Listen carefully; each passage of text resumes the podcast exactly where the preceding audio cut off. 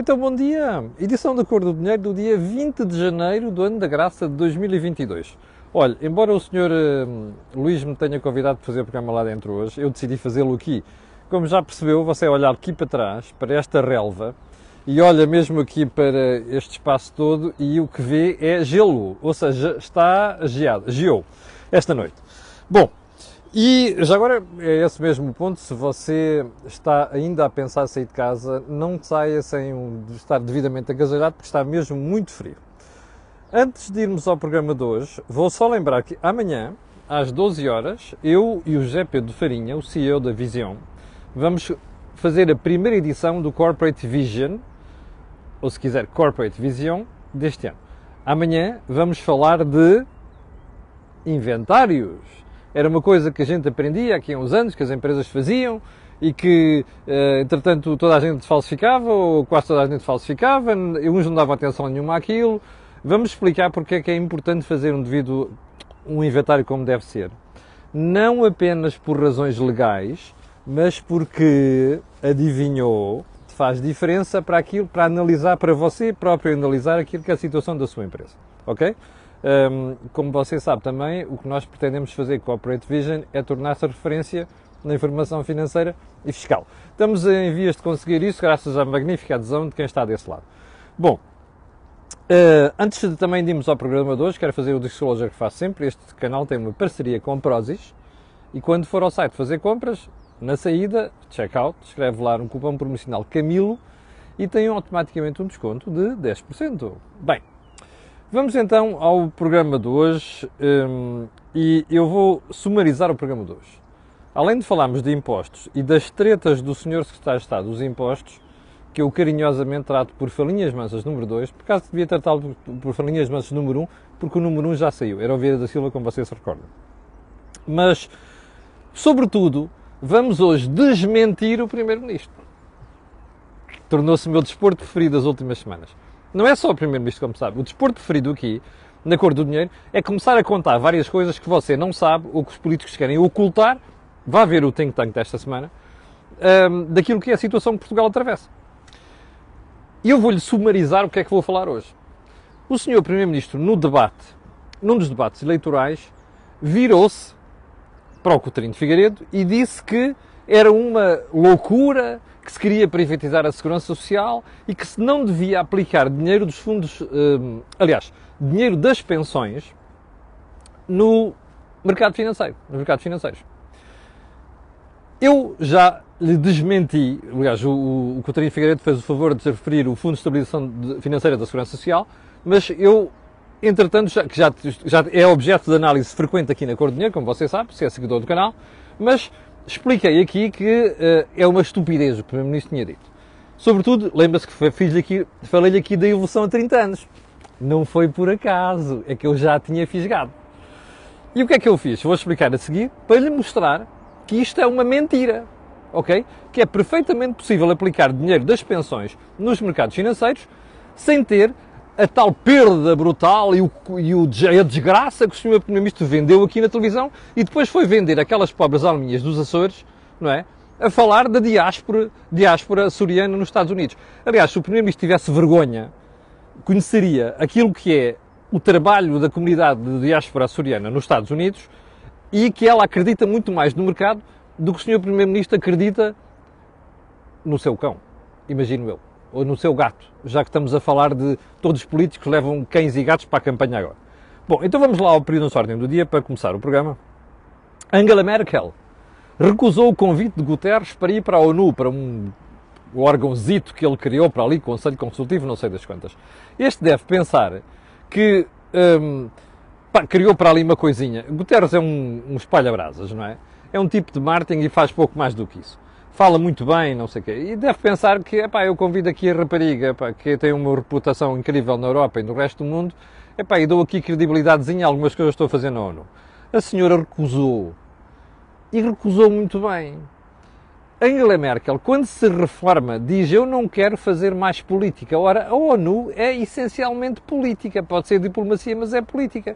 Eu não sei se a senhora vai aceitar qualquer outra coisa na sua vida, senão, mas para já é bom registar que há políticos que dizem vou-me embora e depois não põem mais as mãos naquela, na massa Se calhar Guterres devia aprender alguma coisa com isso. E os, portugueses, os políticos portugueses também. O INE, Instituto Nacional de Estatística, disse ontem que fez uma análise do segundo semestre da economia portuguesa e, e realçou um ponto, que os preços terão subido significativamente, aceleraram, foi essa a expressão usada pelo INE, no segundo semestre deste ano. Meus amigos, a gente sabe isso. Só não sabe o governo, ok? Só não sabe o Partido Socialista. Nós sabemos isso. Os preços subiram dramaticamente em alguns setores, não só para as empresas, como para o consumidor final. E nós vamos ter prova disso. Aliás, o INE diz que o, a subida no segundo semestre só foi de 1,9%. Ora, fazendo a média com o primeiro semestre, isto dá uma, uma, um aumento anual da inflação de 1,3%. Não é preocupante? É. É. E a gente vai perceber isto este ano. Até porque você pode reparar, de ir, vá, faça aí, interest rates, 10 years, 10 year bond yields, um, na Europa, faça pesquisa no Google. E basta só ir aos últimos 3 meses. E veja o que é que está a acontecer aos juros. Ok? Bem, ponto seguinte. António Costa, ontem em campanha eleitoral, foi ressuscitar um morto com quase 50 anos, o PREC. O PREC, para os mais novos que estão a ver e que não sabem e que não se lembram, que ainda não fizeram Google, foi um período dramático de ataque sistemático da extrema-esquerda às liberdades democráticas que Portugal tinha conseguido com o 25 de Abril. É esta a definição. Ok? patrocinado por uma parte da ala militar, com o apoio inequívoco, empenhado e participativo do Partido Comunista Português. Portugal, se fosse disto, porque houve gente com coragem, depois esqueceu, mais recentemente, esqueceu-se do que, do que aconteceu. Nós, com muita facilidade, por um triz, quase resvalámos para o regime da Roménia, ou de Cuba, se quiser, não é? Há uma célebre capa da Time com o hotel e companhia dos malucos que havia, uh, que Portugal estava, estava a deslizar para uma espécie de Cuba, na Europa. Uh, o, doutor, o doutor António Costa foi recuperar isto ontem. A dizer, ah, e tal, partido da responsabilidade, estão a ver, lembra-se do PREC e não sei quantos. Bom, eu estou espantado. Aliás, não estou nada espantado, mas enfim, este tipo é uma lata descomunal. O doutor António Costa deve estar esquecido que durante seis anos, nos últimos seis anos, dormiu com as forças que eram participantes ativos do PREC. Não é? Então o Bloco de Esquerda, que é uma mescla de não sei quantas coisitas, algumas delas inacreditáveis, que aconteceram por aí, uh, mais o PCP. Este foi a companhia de cama do Dr. António Costa e do Governo nos últimos seis anos. Bah, cinco anos para o Bloco e de fingimento e depois uh, seis anos para o Partido Comunista Português. O Dr. António Costa acha que a malta uh, leva um bocado de areia nos olhos e, e, e cai nestas? Ou acha que a malta tem duas coisitas à frente dos olhos? eu vou-lhe explicar porque é que o Dr. António Costa quer.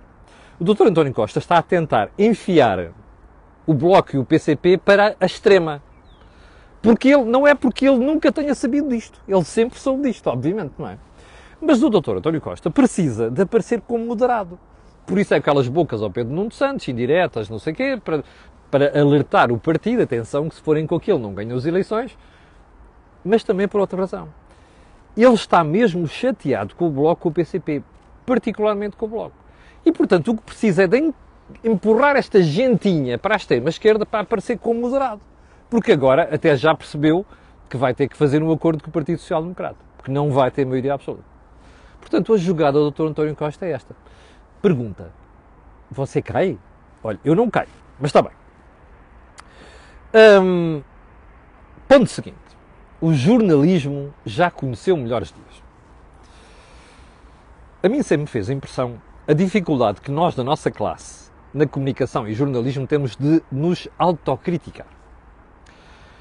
Esta semana eu vi, aliás, alertaram os espectadores a dizer assim: olha, tu não viste, você não viu aquelas imagens da Catarina Martins do bairro da Jamaica? Ela chegou lá, fez uma grande campanha à volta de este bairro e as pessoas e não sei o quê, e o André Ventura para aqui, o André Ventura para ali, foi condenado e o Diabo 4. E eu disse, mas espera aí, Catarina vai ao bar, não tinha visto, perguntei, Catarina vai ao bar da Jamaica para falar do André Ventura? Ah sim, não sei quanto, eu não tinha percebido aquilo. Ontem, com alguma calma, fui fazer um Google da, da, da situação. Afinal, o que aconteceu no bairro da Jamaica, que era verdadeiramente importante, era, foi, finalmente, a Câmara do Seixal fez um acordo com o Iru, ou lá o que era, ou o que é, Instituto da Habitação e Ocupação Urbana, para encontrar um poiso para aquelas 64 famílias que lá estão. Você conhece o bairro da Jamaica. Faça aí, para você ver o estado daqueles prédios com tijolos à mostra. E que, sinceramente, só me surpreende como é que não morreu gente, não é a tiros, é morreu gente ou eletrocutada ou, cai, ou que cai das janelas abaixo. Percebe? Isso é que me faz impressão. Como eu lhe referi isto, na altura que isto aconteceu, que havia visitas ao bairro da Jamaica, a mim faz-me impressão, sempre fez impressão a política miserável do PCP nas autarquias, em matéria de habitação. A teoria do PCP é que quem tem responsabilidade na habitação é o Governo Central. Não, não é.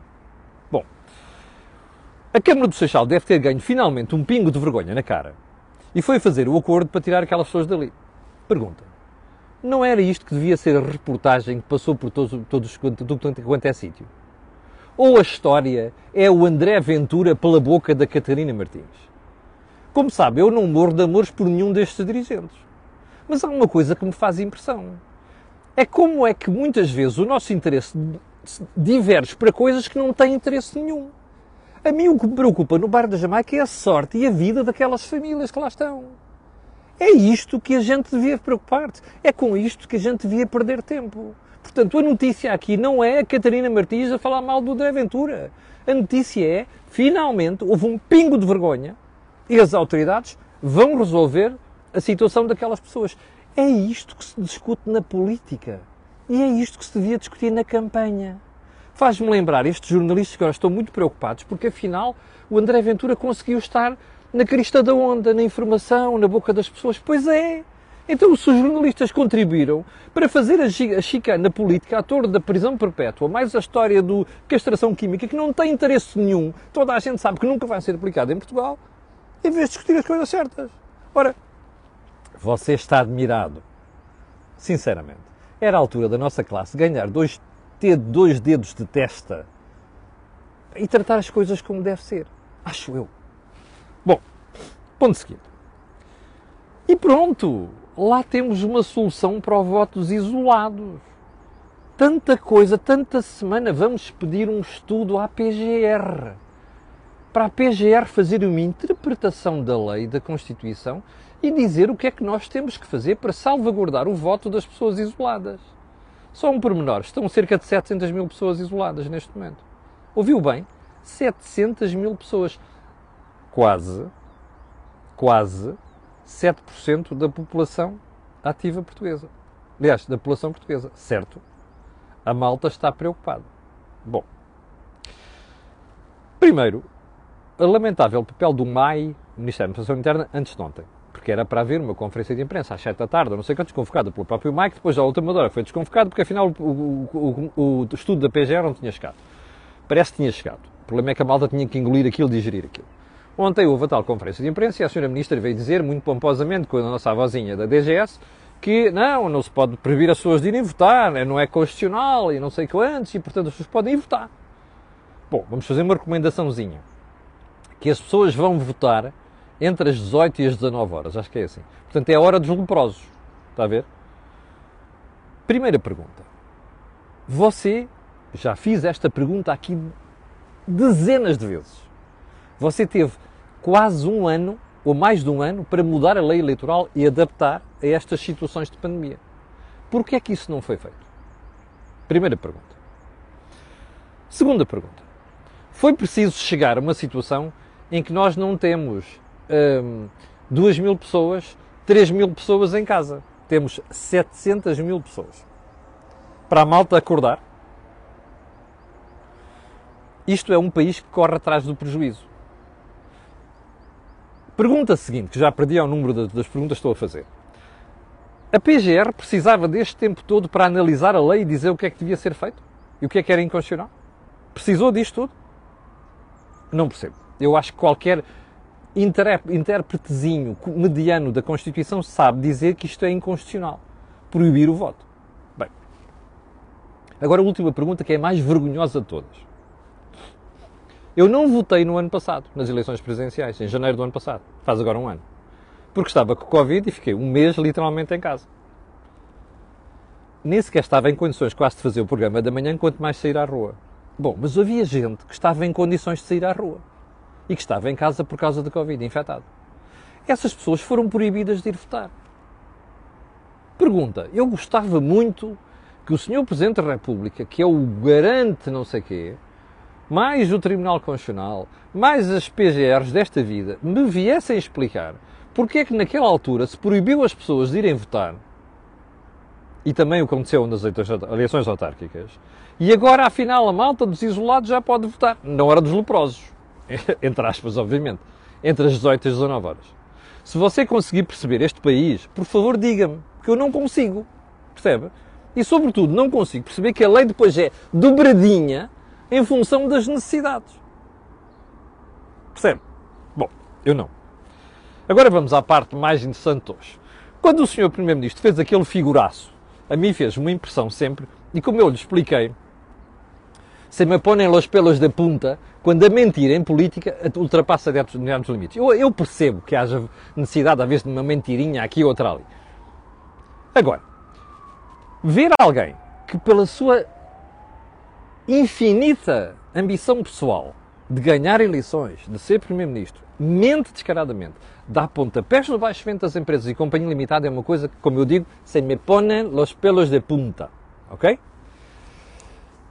Quando o Sr. Primeiro-Ministro fez aquela figurita, a primeira coisa que eu fui fazer foi vamos lá ver como é que se comportaram os mercados financeiros nos últimos 30 anos, que eu costumo dizer aqui, nosso horizonte médio de poupança para, para a reforma são 30 anos, pelo menos, não é? Admitindo que você começa a descontar aí nos 20 anos, ou nos 30 anos, ou não sei quantos. Bom, como sabe também, nós temos um sistema de distribuição, redistribuição. Eu agora estou no mercado de trabalho, estou a contribuir para quem está a sair do mercado de trabalho. Pay as you go.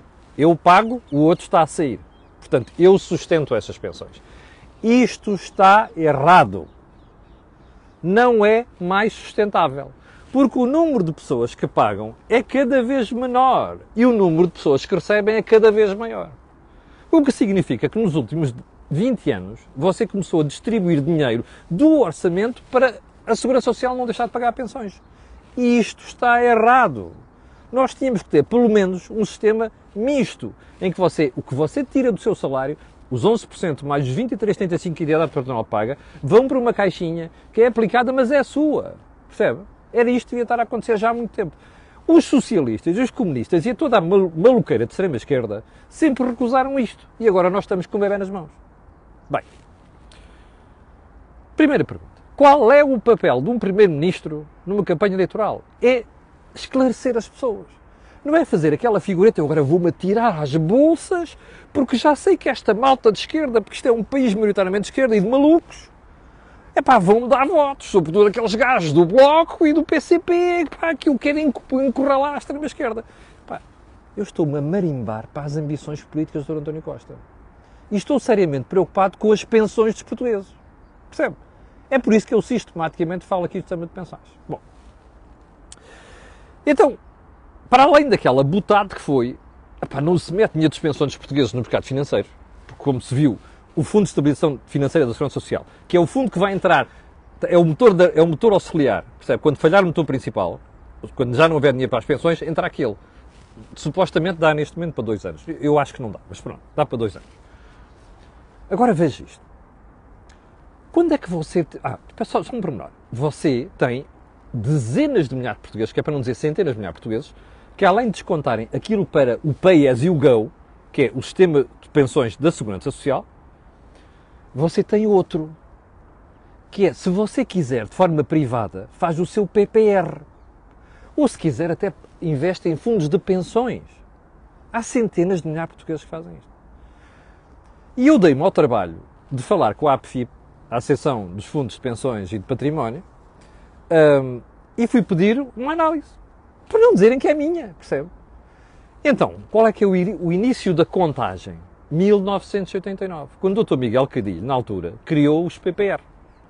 E depois os fundos de pensões. Portanto, uns começaram em 89, outros começaram em 92. O que eu pedi à APFIP, e vou entrevistar hoje o presidente da APFIP aqui, ok? Vamos aí por volta das 11h30, meio-dia, vamos fazer uma entrevista sobre isto, mas vou-lhe dizer já qual é a conclusão. É mentira tal como eu suspeitava. E vou-lhe mostrar aqui os gráficos, que é para não termos a mais pequena dúvida. Eu depois hei de publicá-los, mas para já. Bom, isto aqui tem a pessoa que o meu iPad congelou. Bom, aqui está. Eu vou-lhe passar assim en passant o comportamento dos, dos olha, olha aqui, olha aqui esta lindeza, olha, o gráfico sempre a subir, já viu? Bom, de PPRs, percebe? entregas únicas, entregas mensais, olha aqui. Ah, estupidez. Olha aqui, sempre a subir. Olha aqui, sempre a subir, comparado com a inflação. Portanto, a 30 anos, eu vou lhe dizer o que é que estão nestes gráficos. A gente vai publicar isto depois, mas eu como lhe digo, ao meio-dia, vou fazer uma entrevista ao João Pratas, que é o, o, o responsável eh, do, do, da instituição. Evolução de aplicações em PPRs. Evolução de aplicações em PPRs versus inflação, comparando com a inflação. Evolução de aplicações em fundos de pensões abertos. E a evolução das aplicações em fundos de pensões abertos comparados com a inflação. Repare, desde 1989 e desde 1992. Você não tem aqui nenhum ano em que se perca dinheiro. Portanto, quem lá meteu dinheiro ao longo destes anos todos tem já um peculiozinho que vai ajudar nas, nas pensões. Diga uma coisa, porquê é que os políticos fazem esta péssima figura, percebe? Porquê é que dão pontapés num mercado de capitais que é uma das coisas fundamentais para aquilo que é o desenvolvimento da economia portuguesa? Está a perceber? O doutor António Costa é daqueles políticos de esquerda que fazem uma figura para a opinião pública e em privado fazem outra. Eu já lhe disse aqui alguns blocos de esquerda que vão aos hospitais de CUF do Porto, não é? Está a perceber? São coisas destas. Isto irrita, isto é desonesto, percebe? É um mau serviço prestado à economia portuguesa. É um mau serviço prestado à sociedade portuguesa. Portanto, ao meio-dia, o João Pratas vai estar em conversa comigo que é para explicar isto. Ok? Mas, para já, dou-lhe esta conclusão é mentira. Há poupanças de centenas de milhares de portugueses que estão aplicadas nos fundos de pensões. Atenção que eu estou a falar dos fundos de pensões que estão no âmbito da APFIP, ok? Porque há uns que são de fora. Aí não estão aqui os fundos de pensões nem os PPRs das seguradoras. Porque esse, as seguradoras ainda têm restrições mais sérias, percebe, ao investimento neste tipo de produtos. Portanto, está a ver isto? Isto é uma desonestidade, percebe?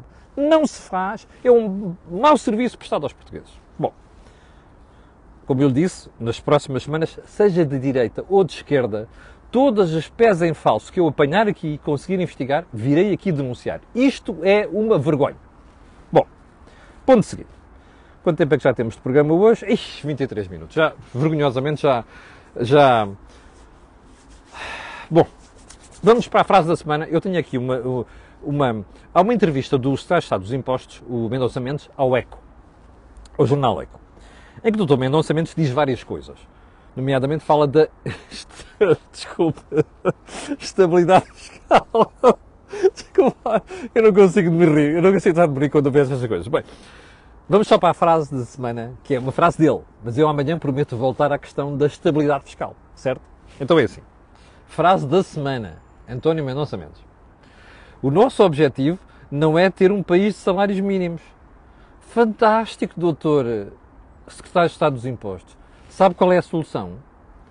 Baixe os impostos ao trabalho. Garanto que o rendimento das pessoas em Portugal vai dar um salto. Percebeu o Dr. Mendonça Mendes?